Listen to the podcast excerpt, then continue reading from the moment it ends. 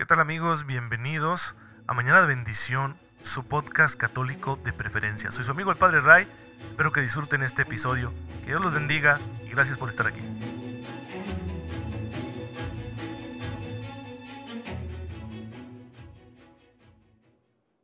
Muy buenos días queridos hermanos, bienvenidos a Mañana de Bendición, su podcast católico favorito.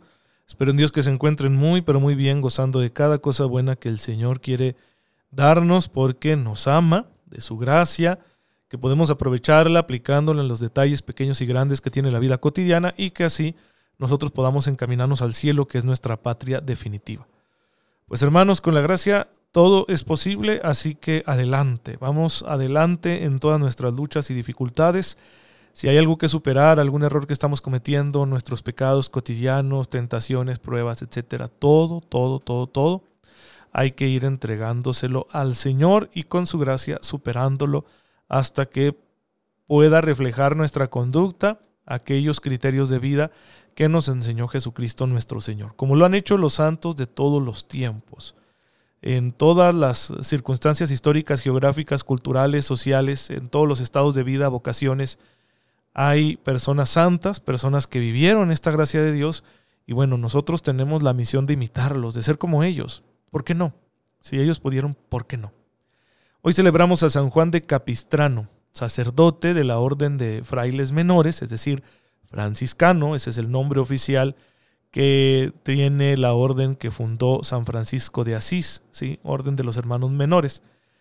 Eh, luchó a favor de la disciplina regular, que se mantuviera la, la vida religiosa según la regla de San Francisco, y que estuvo al servicio de la fe y las costumbres católicas por toda Europa en aquel siglo XV, y con sus exhortaciones y plegarias sustentó el fervor del pueblo fiel defendiendo también la libertad de los cristianos. Murió en la localidad de Uglak, algo así se pronuncia, junto al río Danubio, en lo que hoy es Hungría. Eh, falleció un 23 de octubre y por eso estamos celebrándole hoy. Eh, Bajo su intercesión se encuentran muchas comunidades de Europa porque gozó de gran fama, donde siempre pudo dar testimonio de Cristo. Nace en Italia, en la ciudad de Capistrano, en la región de los Abruzos, en 1386. Estudió Derecho en la ciudad de Perusa, ejerció el cargo de juez hasta que ingresó con los franciscanos. Una vez ordenado sacerdote, viajó infatigablemente por toda Europa predicando, trabajando en la reforma de las costumbres y en la lucha contra las herejías de su tiempo. Murió el año 1456. Pues miren hermanos, fíjense ustedes lo interesante que es la vocación, porque un hombre que ya tenía su vida hecha lo dejó todo para ser sacerdote y con los franciscanos. Sí, es, es muy interesante eso porque sin duda que como, como juez, pues tendría el acceso a una vida más acomodada y sin embargo él entró a una vida religiosa muy austera, donde los franciscanos procuraban imitar la pobreza de su fundador como un ideal evangélico, como una manera de estar en relación con Jesús, de, de cumplir los mandamientos. Pues, ¿por qué? ¿Qué es lo que hace que una persona deje una vida acomodada y se dedique por completo al Señor? Bueno, pues es sin duda el amor que Jesús transmite y que ejerce una gran fascinación y que nos hace cambiar de vida. Esa es la conversión después de todo. Esa es la conversión. La predicación de San Juan de Capistrano era una predicación sencilla, donde él exhortaba a todos a vivir como lo que somos, como hijos de Dios. Lo llamaban el Padre Piadoso, el Santo Predicador. Muchos jóvenes se unieron en sus labores religiosas y él provocaba un gran fervor en todos los que le escuchaban llegándose a producir espontáneas quemas de libros de brujería, renuncias a cultos idolátricos y el fervor llevaba incluso a algunos a irse a las cruzadas. Sus discursos duraban entre dos y tres horas.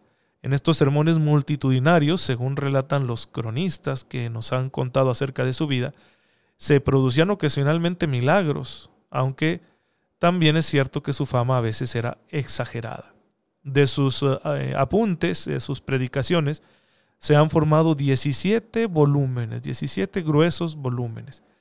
Y por esa fama que tenía y por la benevolencia con que todos los recibían, ricos y pobres, los papas, como Martín V, Eugenio IV, Nicolás V, Calixto III, lo enviaban como embajador, como legado pontificio, porque era muy prudente y sabio en sus decisiones diplomáticas. Fue enviado así a distintas cortes en Europa, donde además ejerció de inquisidor, condenando la herejía, el amor mundano y la vanidad. Pues miren, fíjense nada más qué interesante vida. Claro, aquí hay que mencionar un dato que va a parecer extraño, pero es necesario decirlo. Debido a su fervor, eh, el celo encendido en la, en la multitud, en el pueblo católico, por las palabras de San Juan de Capistrano, los llevó a actos de violencia contra herejes y judíos. ¿Sí? Recuerden que estamos en el siglo XV, la vida es muy diferente, estamos todavía en un sistema medieval allá en Europa y, y, por eso la religión configura completamente la vida social. A quien no profesa la religión, en este caso la religión católica, se le ve como un enemigo de la paz social. Y bueno, de pronto el celo exacerbado de una multitud inflamada por las palabras de este santo llevaron a la gente a realizar cosas muy feas, como entrar a las propiedades de los judíos, destruyéndolas, apropiándose de, sus bienes, o incluso llegar a quemar por su voluntad, sin juicio previo, a las personas que se les había encontrado eh, que, eran, que practicaban la brujería o que profesaban alguna herejía. Y esta, esta mancha en la vida le, hace uno cuestionarse, bueno, no que era un hombre santo. Y hay una cosa muy interesante que dijo el Papa Francisco en Gaudete te exultate, es un documento, yo les recomiendo leerlo. Dice, no todo lo que hacen los santos es santo. Ah, caray, ¿cómo está eso? Sí, es que un santo es un proceso, no es una persona que esté en el mismo grado de santidad todo el tiempo. Y hay equivocaciones que puede cometer un santo. Puedes cometer una imprudencia por falta de visión, por falta de pericia, ¿sí? por, por situaciones de ese tipo. Miren, yo conocí un sacerdote muy bueno, muy santo, la persona, una persona admirable en todos los sentidos. Pero en una ocasión, sí, iba muy apresurado, eh, conduciendo en la carretera de una comunidad a otra, y por esa prisa, por ir exceso de velocidad, no tuvo suficiente cuidado y atropelló a una persona. Y la persona falleció. ¿sí? Y eso obviamente no estuvo bien, pero no deja de ser un hombre santo. ¿Por qué? Porque estas situaciones no se debieron a la maldad, no es que el sacerdote tuviera intención de hacer eso.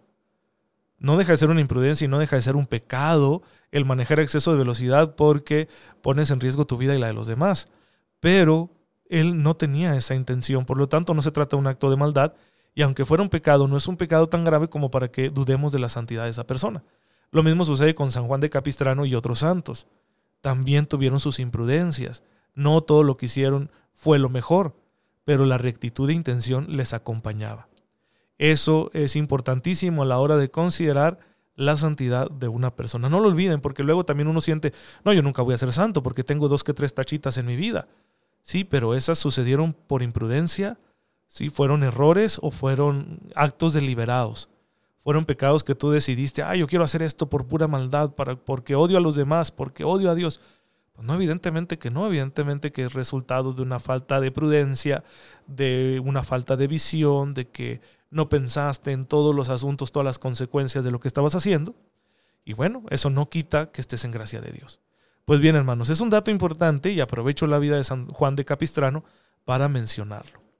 Pero lo que más me admira de la vida de este santo es por qué dejar una vida acomodada para ir como pobre de Cristo predicando en situaciones tan complicadas. Pues debido al amor que se le tiene a Jesús, que es el que nos lleva a realizar esas acciones que parecen paradójicas, que son admirables. Y por eso hay que conocer muy bien a Jesús. Tal vez Él también puede ejercer en mi vida el mismo atractivo, de hecho puede, solo que quizá no se da porque yo no lo conozco bien. Pues vamos a conocerlo mejor y es lo que estamos haciendo aquí, en Mañana de Bendición. Ayer hablábamos de la identidad de Jesús, de lo que Jesús decía de sí mismo en, lo que respecta al, mesianismo. es decir, nos preguntábamos si Jesús estaba realmente consciente de ser el Mesías, de si lo aceptaba. Y vimos que sí, pero con una visión muy distinta de lo que pensaban los judíos de su tiempo. Y por eso en ocasiones Jesús quería ocultar eso. Y no se aplicaba a sí mismo el título, sino solo de forma indirecta. Ahora hay otro título que a diferencia del de Mesías, Jesús emplea muchísimo. Es el de Hijo del Hombre. Es una expresión que Jesús utiliza con mucha frecuencia. Dicho título aparece 82 veces en los Evangelios y exclusivamente en boca de Jesús. ¿Qué significa esta expresión? Bueno, hay una profecía en el libro de Daniel que se escribió aproximadamente entre los años 167 y 164 a.C., que pertenece en cuanto género literario a lo que se denomina apocalíptica judía. Habla del Hijo del Hombre, usa ese título. El movimiento apocalíptico proviene del ambiente del siglo II a.C. Se trata de una revelación que se realiza a través de visiones, apariciones, raptos, en los que Dios descubre el fin próximo de este mundo. Los apocalípticos son videntes que tratan de descubrir el transcurso de la historia. A diferencia de los profetas, no se presentan como hombres que anuncian el mensaje de Dios por medio de la palabra, sino que se sirven de imágenes y comparaciones que necesitan a veces una interpretación. Los escritores de este tiempo no escriben con su nombre, sino que ocultan bajo el nombre, eh, se ocultan bajo el nombre de personajes famosos del pasado, como Enoch, Moisés, Baruch, Daniel, etc. La literatura apocalíptica es una literatura de consolación, nace en tiempos de crisis, de angustia, de sufrimiento. Su objetivo es inyectar en el pueblo, que está dominado por los extranjeros, una esperanza de victoria final de Dios y de las fuerzas del bien. Son visiones de futuro que frente a la tribulación presente alimentan la esperanza de un tiempo mejor y proporcionan consuelo para el presente. Esta literatura expresa así el deseo del pueblo de liberarse de la persecución y de ver llegar al Mesías. Y ese deseo se eleva hasta la visión grandiosa del fin de este mundo como fin de toda la aflicción humana y el triunfo definitivo del Mesías. En la visión de Daniel, que se encuentra en este libro, Daniel, capítulo 7, versículos del 1 al 28, aparecen cuatro bestias que salen del mar y que representan a cuatro reinos. A continuación dice, se prepararon unos tronos y un anciano se sentó, su vestidura blanca como la nieve, los cabellos de su cabeza puros como la lana, su trono llamas de fuego con ruedas de fuego ardiente. Un río de fuego corría y manaba delante de él. Miles de millares le servían, miriadas y miriadas de pie delante de él. El juicio abrió sesión y se abrieron los libros. Miré entonces atraído por el ruido de las grandes cosas que decía el cuerno, y estuve mirando hasta que la bestia fue muerta y su cuerpo destrozado y arrojado al fuego. A las otras bestias se les quitó el poder, si bien se les concedió una prolongación de vida durante un tiempo y hora determinados. Yo seguía contemplando en las visiones de la noche, y aquí que en las nubes del cielo venía como un hijo del hombre. Se dirigió hacia el anciano y fue llevado a su presencia. A él se le dio el imperio, honor y reino, y todos los pueblos, naciones y lenguas le servían. Este misterioso Hijo del Hombre no proviene del mar como las bestias que representan a los enemigos de Israel y de una manera eh, distinta representan también a todas las fuerzas del mal, sino que este Hijo del Hombre viene del cielo y baja a la tierra, al lugar donde se está realizando el juicio. Aparece sobre la nube, una figura trascendente muy presente en la literatura del Antiguo Testamento. Se acerca al anciano de muchos días y es descrito con rasgos con los que en otros lugares se describe al mismo Yahvé. Una expresión muy semejante pueden encontrar ustedes en Isaías 6 del 1 al 3 referida a Yahvé. A pesar de estos rasgos celestes, el Hijo del Hombre tiene apariencia de hombre. Ciertamente este misterioso Hijo del Hombre no puede ser el pueblo de Israel, pues en la mentalidad judía no cabe situar al pueblo en la nube, en el lugar de Dios. Tiene una clara coloración, coloración, perdón, mesiánica, puesto que se habla de un nuevo reino que se instaura. Esta figura, que en la visión de Daniel recibe el reino, el poder, el mando, y a quien sirven todos los pueblos, en, en una mentalidad judía no puede ser otra que el Mesías, el Mesías que está dando inicio a una nueva época, la nueva época anunciada por los profetas. Si las cuatro bestias representan a cuatro reinos, el Hijo del Hombre es el heredero triunfante del reino mesiánico.